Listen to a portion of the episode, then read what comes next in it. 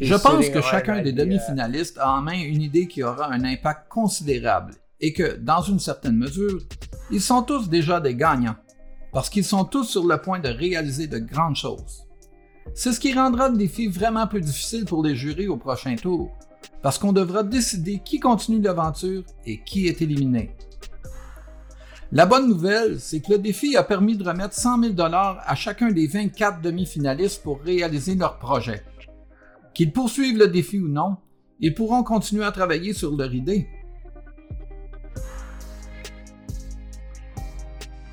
On vient d'entendre Bob Bloomer, qui se décrit comme gastronaute, créateur de séries télévisées primées, auteur de livres de cuisine, détenteur d'un record mondial, ambassadeur de deuxième récolte et de la campagne nationale Love Food Hate Waste. Et en ce qui nous concerne, un des membres du jury pour le défi de réduction du gaspillage alimentaire. Bienvenue au premier 16%, je suis votre animatrice Sarah Boivin-Chabot. On va réentendre Bob un peu plus tard. Mon co-animateur Kirk n'est pas là cette semaine, mais j'ai avec moi Mohamed Yassine d'Impact Canada pour nous aider avec l'histoire. Bonjour Mohamed. Bonjour, merci de m'avoir invité une autre fois. C'est un plaisir de te revoir à l'émission. On a précédemment parlé à Mohamed et à Denise Philippe du National Zero Waste Council juste au moment du lancement du défi. C'est une excellente interview, allez l'écouter, mais c'est pas essentiel pour l'histoire aujourd'hui. Mohamed, tu es boursier d'Impact Canada. Impact Canada aide les ministères à accélérer l'adoption de méthodes de financement novatrices afin d'offrir des résultats significatifs aux Canadiens. Au Canada, plus de la moitié de l'approvisionnement alimentaire est gaspillé chaque année et près de 50 milliards de dollars de ce gaspillage sont évitables. Pour contribuer à inspirer des nouvelles idées et à susciter des perspectives diverses, nous avons lancé le défi de réduction des déchets alimentaires en novembre 2020. Le défi, une première pour AAC, est à la recherche de solutions à fort impact dans quatre catégories ou volets. Et les deux premiers, les modèles d'affaires qui préviennent le gaspillage alimentaire et les modèles d'affaires qui réacheminent les déchets alimentaires, viennent d'annoncer 24 demi-finalistes. Comment ça s'est déroulé le premier tour? Oui, ben, les deux premiers volets du défi ont reçu, ont reçu une réponse large et positive de la communauté des innovateurs. Nous avons reçu un total de 343 candidatures. Il y avait beaucoup de solutions créatives dans les différents segments de la chaîne d'approvisionnement alimentaire, euh, de la ferme jusqu'au consommateur à domicile. Et qui a postulé? Ben, Ce qui était vraiment intéressant, c'est la diversité des candidats au fait. Euh, les solutions venaient d'endroits très différents, y compris de jeunes étudiants qui ont pris connaissance euh, du problème et ont décidé de faire quelque chose. En fait, environ un quart des candidats étaient des jeunes de moins de 30 ans. il y avait aussi de nombreuses startups qui avaient également une solution et cherchaient un coup de pouce pour se lancer sur le marché et déployer leur solution. Il y avait aussi des chercheurs dans des milieux universitaires, des grandes entreprises, des organismes à but non, lucratif, etc. 343, c'est beaucoup d'applications? En effet, oui, c'est un très grand nombre d'applications. Euh, le défi du gaspillage alimentaire a battu le record en temps de nombre euh, d'applications. Wow. OK. Peux-tu nous parler un peu plus du processus du jury pour le défi? Oui, bien sûr. Bon, euh, tous les défis d'Impact Canada ont un jury externe qui évalue les, applications et puis en fonction des critères d'évaluation et puis recommande les gagnants à chaque étape du défi. le jury des deux premiers volets était composé de 13 professionnels qui sont vraiment hautement reconnus dans leur domaine. ils sont très passionnés par l'innovation, ils veulent résoudre le problème du gaspillage alimentaire, euh, ils, sont, ils, ont, ils apportent une, perspective très diversifiée à la discussion. Euh, ils couvrent beaucoup de différentes expertises comme l'entrepreneuriat, la technologie, les aspects sociaux et environnementaux, euh, le changement comportemental, donc le, comportement des, consommateurs, euh, qu'est-ce qui peut marcher au, euh, marché comme solution, etc. Le jury était vraiment motivé pour aider les, innovateurs et bon, ils ont dû prendre des décisions très difficiles, mais ils ont pris les meilleures décisions dans le cadre du concours et les paramètres du concours. C'est là qu'intervient Bob Bloomer, que nous avons entendu au début de l'épisode. Nous voulions entendre un des jurés. Bob, avant de parler du défi et de votre engagement dans la réduction des déchets alimentaires, est-ce qu'on peut commencer par parler de votre passion pour la nourriture? Qu'est-ce qui vous a attiré vers une carrière centrée sur l'alimentation?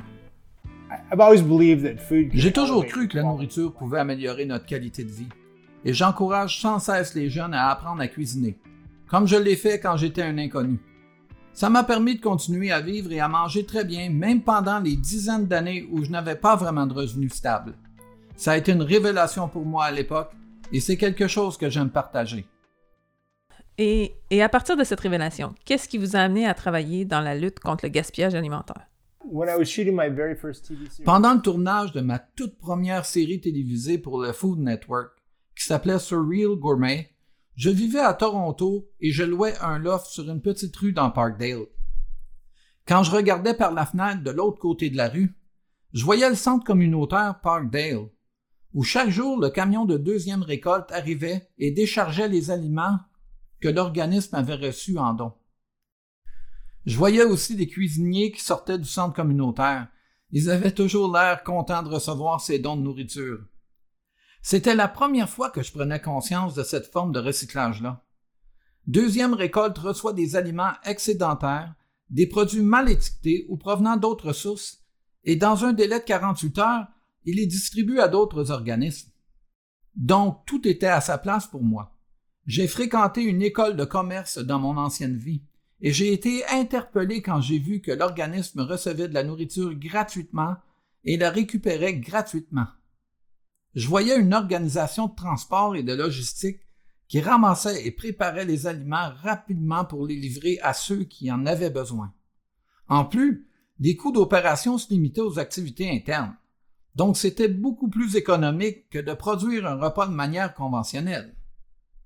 Avec le temps, j'ai commencé à collaborer avec Deuxième Récolte parce que j'adore son modèle d'affaires. C'est brillant. C'est en quelque sorte un modèle Robin des Bois qui récupère des denrées sur le point d'être jetées, mais encore très bonnes, pour les livrer à des gens qui en ont besoin. Ma participation à Love Food Hate Waste, une initiative canadienne qui prône le zéro déchet, s'inscrivait dans une étape logique de mon parcours. Si on s'arrête une minute pour regarder le portrait global, on constate que la moitié des aliments produits dans la chaîne alimentaire ne sont jamais consommés. Le gaspillage commence à la ferme, se poursuit durant le transport, puis à l'étape de la vente au détail et à la maison. Un tiers des aliments que les gens apportent à la maison ne sont jamais consommés. Je trouve ça incroyable, parce que je sais que la clé pour utiliser tout ce qu'on achète, c'est juste d'être un peu économe, créatif et prévoyant. Autrement dit, il s'agit d'agir de manière proactive et de consommer les aliments alors qu'ils sont encore bons au lieu de les laisser se gâter et de ne plus avoir le choix que de les jeter. Je suis parti de l'idée que les Canadiens sont des gens de nature économe et très créatifs. Donc, j'ai pris l'initiative d'aider à motiver les Canadiens à trouver diverses façons d'utiliser tous les ingrédients qu'ils ont à la maison, de les amener à repenser leur relation avec les aliments qu'ils achètent afin qu'ils prennent la responsabilité de les consommer au lieu de les jeter. Deuxième récolte a été mon tremplin vers la sensibilisation au gaspillage alimentaire. Puis j'ai accepté d'être ambassadeur de Love Food Hate Waste. Plus je participais à ces projets, plus je me sentais interpellé par la cause. Et plus j'en apprenais, plus j'avais la conviction que les Canadiens étaient parfaitement capables de réduire le gaspillage alimentaire à la maison. En parlant d'être invité à faire plus de choses, on vous a demandé de faire partie de ce jury. Est-ce que vous aviez déjà fait quelque chose de ce genre-là avant? Bien, c'est pas tous les jours qu'on nous demande d'être juré et d'aider à distribuer 20 millions de dollars. Donc oui, c'est bien sûr la première fois que je participe à quoi que ce soit du genre. OK. Euh, pourriez-vous nous décrire votre expérience en tant que membre du jury? Il y avait 13 jurés. J'en connaissais deux, je crois. De deuxième récolte et de Love Food Hate Waste. Mais ce que j'ai trouvé intéressant, c'est qu'on provenait tous de milieux différents. Certains connaissaient très bien la production, d'autres la technologie. Pour ma part, ma spécialité est le point de vue des consommateurs. Ce qui fait la force du jury, c'est que tous les membres voient les propositions sur un angle différent. L'approche décisionnelle était celle d'un véritable jury. Chacun devait convaincre les autres de son opinion sur un projet et s'il devait faire partie ou non des 24 finalistes. Il y avait habituellement un juré qui avait plus d'expérience dans un dossier donné. Alors, nous nous en remettions à cette personne pour nous éclairer. Mais encore, nous avions tous nos enjeux et le débat pouvait se corser. Ça a été un processus très intéressant. Je pense que si j'étais un demandeur, je serais très heureux de savoir que la procédure établie a été suivie et que chaque proposition a été étudiée en profondeur. Tout le monde a pris son rôle très au sérieux. Est-ce que vous avez été surpris par certaines des candidatures? Il y a beaucoup d'innovations dans les domaines auxquels je n'avais même pas pensé.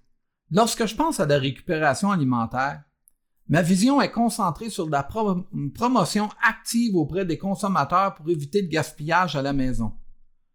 Je ne pense pas aux silos à grains géants dans les prairies, dans lesquels on peut perdre des centaines de tonnes de grains en cas de défaillance. Je n'avais jamais pensé à ça. Je suis plutôt porté à penser aux aliments enfouis à la ferme, aux gens qui gaspillent de la nourriture dans leur cuisine ou à des denrées qui se gardent durant leur transport en camion sur des milliers de kilomètres. Je ne pensais pas à certaines de ces gigantesques exploitations où une réduction de perte de seulement 1% pourrait avoir une incidence énorme. Ces installations gèrent une quantité énorme de grains. Ça m'a ouvert les yeux. Ce qui m'a vraiment plu en examinant les propositions, c'est que plusieurs provenaient de très petites entreprises. Pas nécessairement celles qui pourraient se développer le plus, mais des entreprises locales, régionales, dont beaucoup sont établies dans le nord du Canada. Je me suis rendu compte que même les plus petites organisations peuvent représenter une source d'inspiration pour d'autres entreprises et pour les Canadiens en général. J'ai eu envie de soutenir ces petits groupes. Selon moi, faire des petites choses demande la même énergie que d'en faire des grandes. Si on relevait tous le défi de réduire le gaspillage alimentaire à la manière des petites entreprises, on arriverait à une solution beaucoup plus rapidement. Pouvez-vous nous donner une idée générale des types d'applications que vous avez vues? Bien sûr, les propositions étaient très variées et provenaient autant d'entreprises familiales que des géants de l'industrie. Certains projets planchaient grandement sur l'intelligence artificielle afin d'aider les restaurants et les détaillants à réduire le gaspillage alimentaire. Les dossiers contenaient beaucoup de recyclage valorisant où on proposait de transformer, disons, euh, les sous-produits de la fabrication du lait de soya au lieu de les jeter. Il y avait aussi quelques propositions d'agriculture verticale qui consistaient à cultiver des aliments dans des entrepôts locaux au lieu de les importer, euh, par exemple des Pays-Bas. Il y avait beaucoup de propositions pour améliorer l'ensemble du réseau de transport de manière à réduire le plus possible le gaspillage alimentaire. Enfin, il y avait des concepts importants de l'industrie agricole pour améliorer l'entreposage. On avait donc une belle variété de propositions. C'est la première fois qu'AAC organise un prix défi. Qu'est-ce que vous pensez de cette démarche comme moyen d'encourager l'innovation? As a, as a capitalist, en tant que capitaliste, je pense que la notion même de ce défi est vraiment, mais vraiment brillante. Parce que les grandes entreprises canadiennes, et même les petites et moyennes entreprises, cherchent toujours les occasions d'augmenter leurs revenus. Ce défi a permis de mettre en lumière des possibilités pour les entreprises de générer des revenus tout en prévenant le gaspillage alimentaire. De sorte que tout le monde y gagne. Parfois, pour arriver à nos fins, il faut faire miroiter la possibilité de gagner des prix en argent. Et c'est quoi les prochaines étapes pour les demi-finalistes? Le premier tour était vraiment fondé sur les espoirs, les rêves et les aspirations des demandeurs. Les propositions reflétaient ce qu'ils espèrent pouvoir faire et les changements qu'ils souhaitent apporter. Maintenant, les regards sont tournés vers eux alors qu'ils passent au second tour et commencent à mettre en œuvre leurs idées. C'est comme ça quand quelqu'un reçoit un prix. Il a l'impression de devoir se montrer à la hauteur, sans parler du fait que le prix en argent équivaut à une série de subventions. Donc, si tu gagnes un prix, tu es en liste pour le suivant. Il y a donc de nombreuses sources de motivation. En plus, les participants ont de quoi se vanter. Et puis, ils doivent aussi comprendre que les yeux seront tournés vers eux. Tout le monde souhaite les voir réussir et faire honneur à leur idée. Les demi-finalistes vivent donc une certaine pression.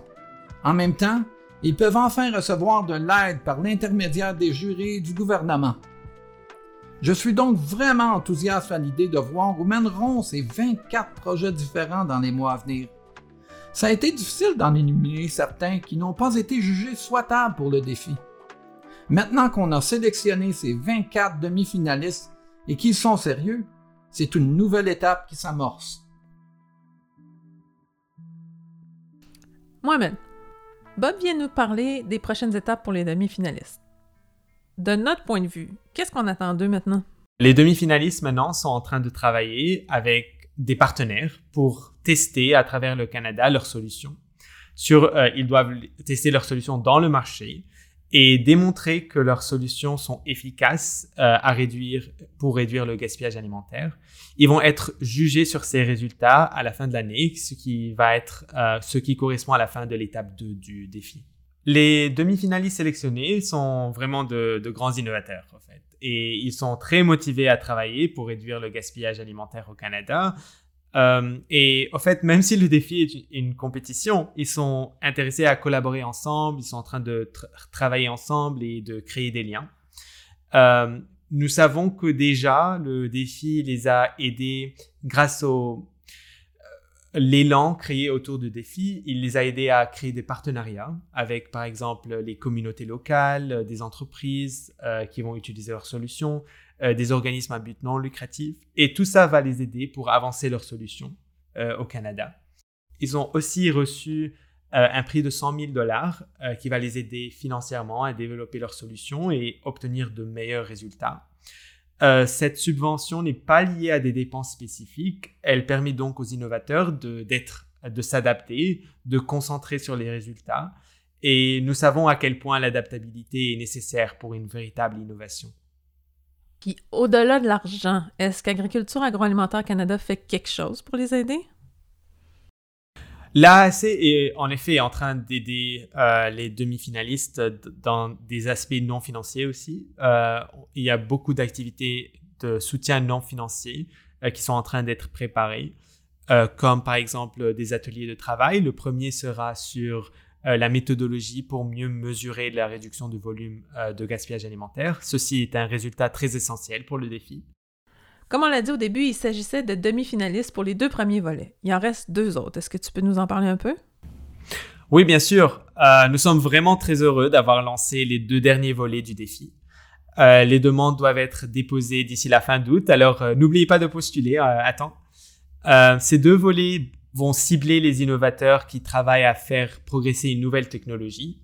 Euh, cette nouvelle technologie est soit en phase de développement ou en phase de prototypage et de test. Euh, il y a deux volets. Donc, le volet C est destiné aux solutions qui prolongent la durée de vie des aliments périssables euh, pour aider à, préserver ces aliments pour être consommés. Ou il y a le volet D euh, qui concerne la technologie utilisée pour la transformation soit des déchets alimentaires ou les sous-produits euh, alimentaires ou les aliments qui risquent d'être gaspillés en des de nouveaux aliments ou des produits à valeur ajoutée. D'après ce qu'on a vu au premier tour, je suis sûr qu'on va avoir beaucoup d'idées originales. On est impatient de discuter avec les finalistes à la fin du défi. La prévention du gaspillage alimentaire, c'est une question complexe qui nécessite l'intervention de tout le monde. On a donc voulu terminer l'épisode d'aujourd'hui avec quelques conseils de Bob pour nous tous à la maison. Bob, en tant que consommateur, il faut faire partie de la solution. C'est quoi notre rôle? C'est seulement dans les uh, cinq dernières années ou à peu près qu'on a pris conscience de toute l'ampleur du gaspillage alimentaire, surtout du côté des consommateurs. Il y a 10 ou 15 ans, on sortait d'une épicerie avec une demi-douzaine de sacs en plastique. Même une douzaine si on préférait qu'ils soient doubles.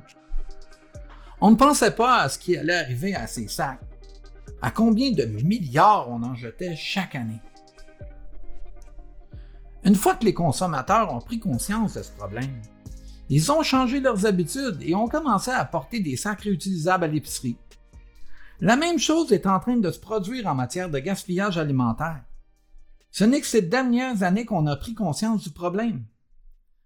Quand je dis on, je parle des entreprises canadiennes et des consommateurs. Tant qu'on n'était pas conscient du problème, il était impossible de trouver des solutions. Maintenant qu'on en est conscient, les choses commencent à changer. Ces idées dynamisent les consciences et les consommateurs se rendent compte de ce qu'ils peuvent faire dans leur propre cuisine pour réduire le gaspillage alimentaire. Un conseil pour nous quand on rentre chez nous, qu'on ouvre nos frigos, qu'on fait notre prochaine épicerie? Voici les choses que vous pouvez faire chez vous et qui peuvent avoir le plus d'impact. Être proactif, donc planifier votre liste d'épicerie, ce que vous allez acheter et ce que vous pensez pouvoir utiliser. Prévoyez des solutions si vous devez travailler tard ou si on vous invite à souper à l'extérieur quelques soirs de suite et que tout à coup, vous vous retrouvez avec un surplus d'ingrédients à la maison. Donc, soyez proactif, soyez créatif. Voici ma meilleure astuce pour réduire le gaspillage alimentaire à domicile. Imaginez qu'il y a une caméra de surveillance dans votre cuisine et que chaque fois que vous vous apprêtez à jeter quelque chose à la poubelle ou dans le bac de compost, vous devez vous remettre en question.